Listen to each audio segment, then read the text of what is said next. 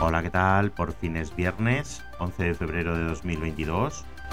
Yo soy Mister Oizo y comienza Stop Bulos, el podcast que te acompaña de lunes a viernes para informarte sobre las mentiras y bulos que circulan por la red. Empezamos. Y como ya he dicho en la cabecera, que bien, es viernes ya por fin. Ah, vamos a cerrar la semana.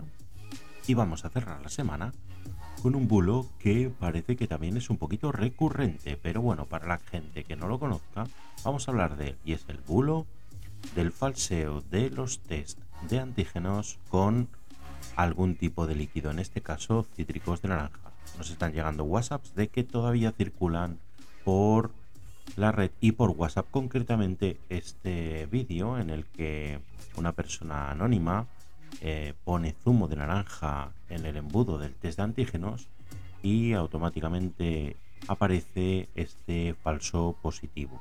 El resultado del vídeo no es positivo, sino que es inválido. Y esto lo han dicho en multitud de ocasiones y hace varios meses con otros tipos de líquidos. Todos los expertos coinciden en lo mismo. La clave está en el pH. Aunque pueda no parecerlo, estos tests son muy sensibles, ya que las proteínas que contienen necesitan unas condiciones muy determinadas para funcionar correctamente y cuando nosotros introducimos este bastoncillo en el líquido, este líquido se encarga de hacer una corrección del pH para que la muestra esté dentro del rango adecuado. Lo que ocurre cuando introducimos el zumo de naranja o otros líquidos diferentes es que en este caso el zumo de naranja tiene un pH por encima del 4, es bastante ácido, lo que hace que el rango de eficacia del reactivo no sea capaz de corregir el pH de la muestra y por este motivo de un resultado inválido.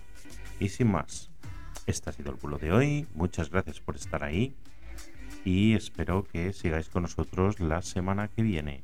Y por favor, hacernos llegar vuestras dudas al 673-784245.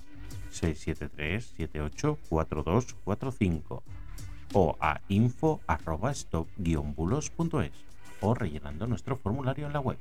Estaré encantado de verificar cualquier consulta o bulo por vosotros. Que tengáis un buen fin de semana. Chao, chao.